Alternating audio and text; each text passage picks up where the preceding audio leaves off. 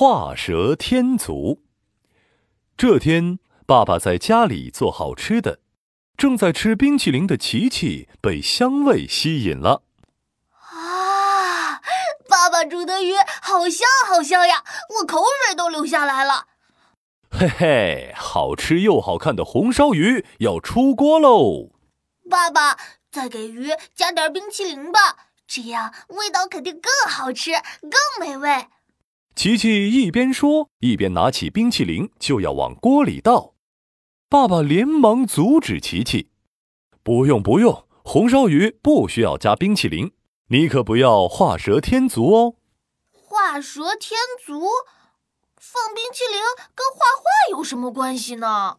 画蛇添足呢，是指画蛇的时候给蛇画上脚，可是蛇是没有脚的，这样画反而是不合适的。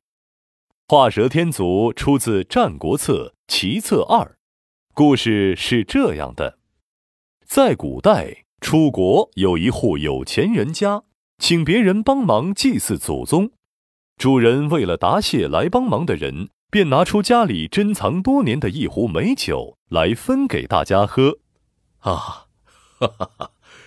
这是我家珍藏了十几年的美酒，外面是买不到的，大家拿去分着喝吧。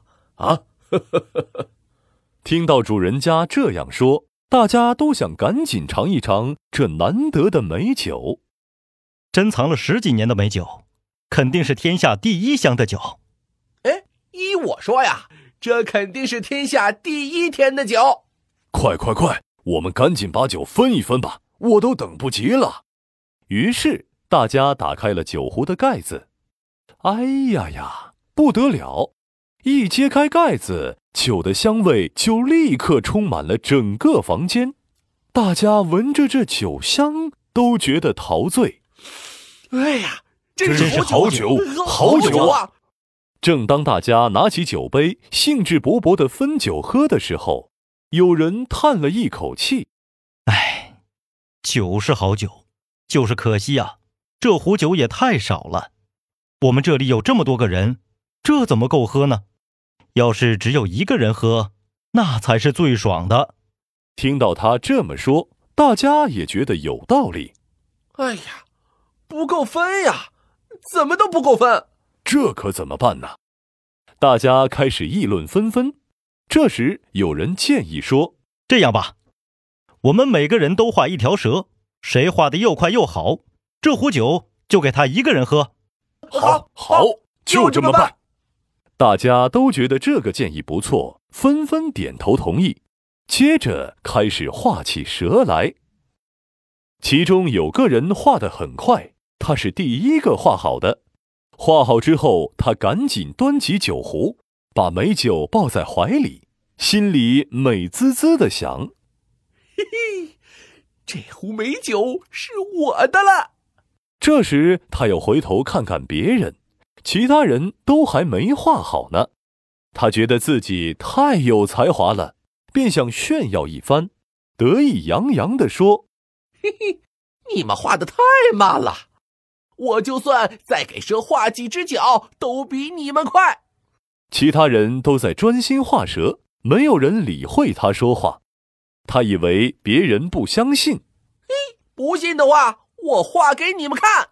于是他左手拿着酒壶，右手拿着笔，给蛇画起脚来。正当他一边给蛇画脚，一边得意洋洋炫耀的时候，另外一个人已经把蛇画好了，那个人立刻就把酒从他的手中夺去。哈哈，我先画好的，这美酒是我的了。给蛇画脚的人却不服气了：“哎，你胡说！明明是我先画好的，我现在只不过是在给蛇画上脚，怎么脚就变成你的呢？你没见过蛇吗？蛇是没有脚的，你偏偏要给它添上脚。”这不是多此一举吗？你还在画，就说明还没画好。所以啊，第一个画好蛇的人是我，我是画的最快最好的那个。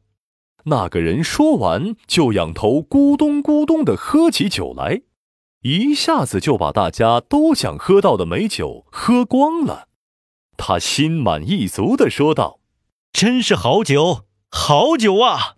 那个给蛇画脚的人眼巴巴地看着别人把酒喝光，他后悔极了，心想：“哎呀，是啊，蛇是没有脚的，我为什么非要给他画脚呢？白白失去了一壶好酒啊！”